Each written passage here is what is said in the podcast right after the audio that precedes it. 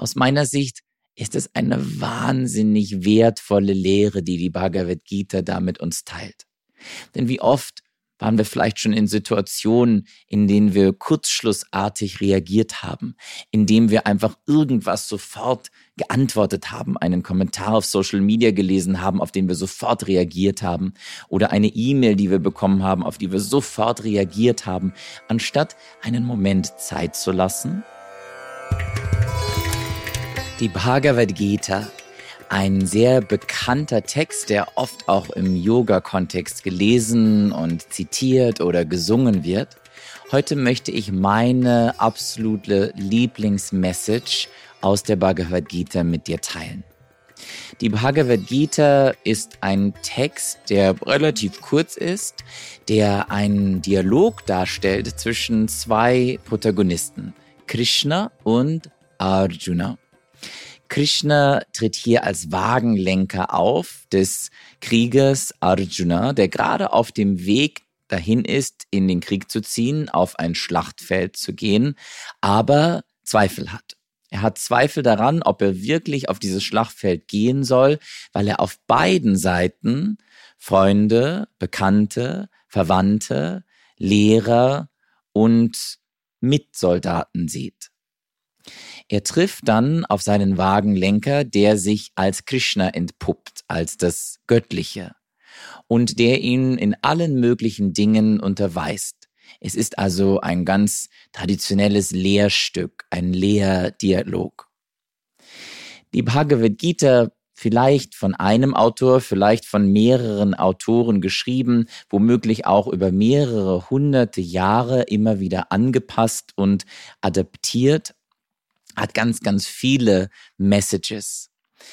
Die Bhagavad Gita besteht aus unglaublich vielen Versen, wo meistens schon jeder einzelne Vers eine sehr große Tiefe in sich trägt. Ich möchte aber eine Message mit dir teilen, die ich besonders wertvoll und besonders praktisch finde.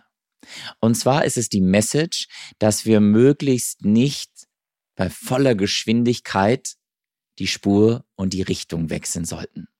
Natürlich benutzt die Bhagavad Gita nicht das Bild eines Autos, das irgendwie mit 200 kmh auf der Autobahn unterwegs ist.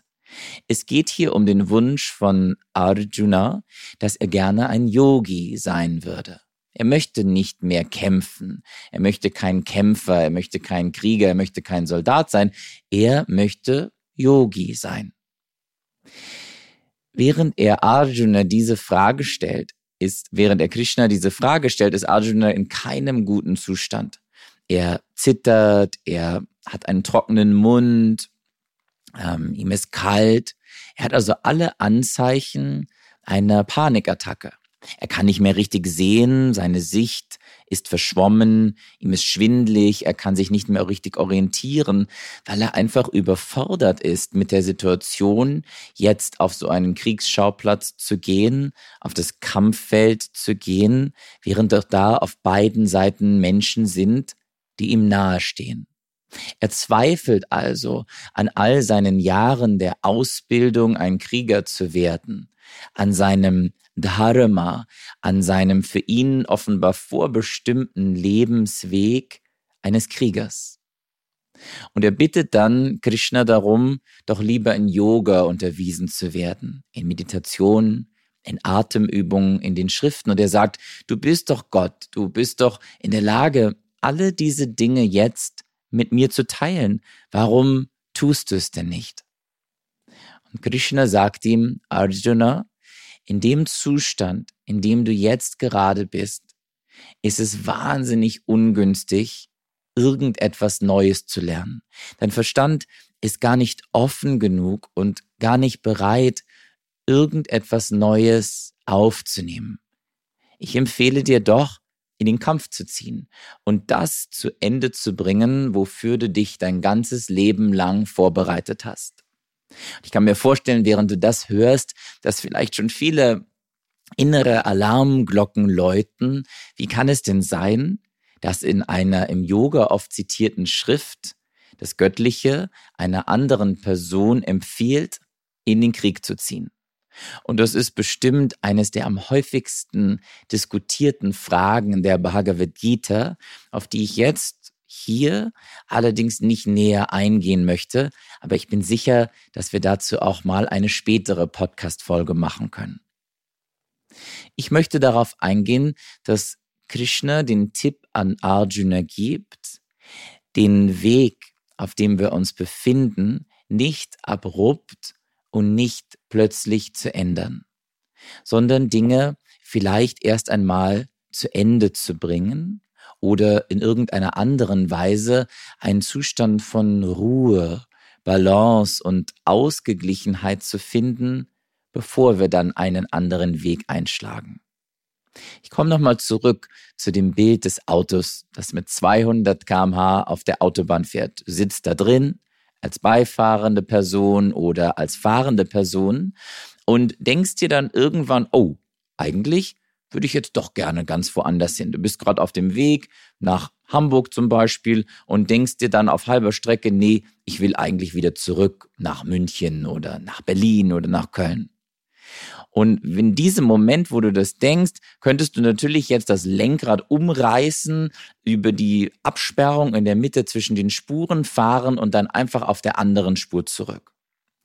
Auch wenn das möglich ist, dann ist es doch sehr wahrscheinlich, dass du selber, zumindest vielleicht dein Auto, womöglich auch noch andere Menschen durch dieses Manöver zu Schaden kommen könnten. Was wäre also die Alternative, anstatt einfach eine 180-Grad-Wendung zu machen? Die Alternative bei diesem Bild ist es, langsamer zu fahren, vielleicht die nächste Ausfahrt zu finden, den nächsten Parkplatz, anzuhalten, zur Ruhe zu kommen, sich sein Telefon zu nehmen oder eine ganz normale altmodische Landkarte und auf dieser dann den Weg rauszusuchen, den du nehmen müsstest, um zu dem Ort zu gelangen, für den du dich jetzt entschieden hast. Dann die nächste Autobahnausfahrt finden und dann ganz ordnungsgemäß über die Straßen, die da hoffentlich gebaut sind, einen Weg zur anderen Spur finden und dann deinen neuen Weg antreten. Mit anderen Worten, du verlangsamst und gibst dir einen Moment, neu zu sortieren und neu zu ordnen. Auf unser Leben betrachtet und auf unser Leben projiziert, könnte das also bedeuten, wenn du jetzt den Eindruck hast, du möchtest jetzt sofort deinen Job verändern oder irgendetwas anderes in deinem Leben von einem Schlag, von einem Tag auf dem anderen mit einem Schlag verändern, dann könnte es vielleicht sinnvoll sein, dir Wege zu suchen, zum Beispiel durch die Yoga-Praxis oder Meditation, wenn du sowieso schon in deinem Leben integriert ist, um einen ruhigen Blickwinkel zu finden. Anstatt zu reagieren, lieber zu antworten. Also einen Moment der Zeit zu schaffen, in dem du wirklich ganz bewusst dich entscheiden kannst, einen anderen Weg einzuschlagen oder vielleicht ganz bewusst dich auch dafür zu entscheiden, den alten Weg fortzusetzen, nur mit einer anderen Sichtweise oder auf eine andere Art und Weise dir also neue Umstände für den gleichen Weg zu schaffen. Aus meiner Sicht ist es eine wahnsinnig wertvolle Lehre, die die Bhagavad Gita da mit uns teilt. Denn wie oft waren wir vielleicht schon in Situationen, in denen wir kurzschlussartig reagiert haben, indem wir einfach irgendwas sofort geantwortet haben, einen Kommentar auf Social Media gelesen haben, auf den wir sofort reagiert haben, oder eine E-Mail, die wir bekommen haben, auf die wir sofort reagiert haben, anstatt einen Moment Zeit zu lassen, zu überlegen, uns zu sortieren, zu navigieren und dann in Ruhe zu antworten oder einen Moment, wo wir uns irgendwie gedacht haben, Mensch, hier will ich eigentlich sofort wieder weg. Oder wir fangen einen neuen Job an und denken sofort am ersten Tag, nee, jetzt höre ich hier direkt wieder auf.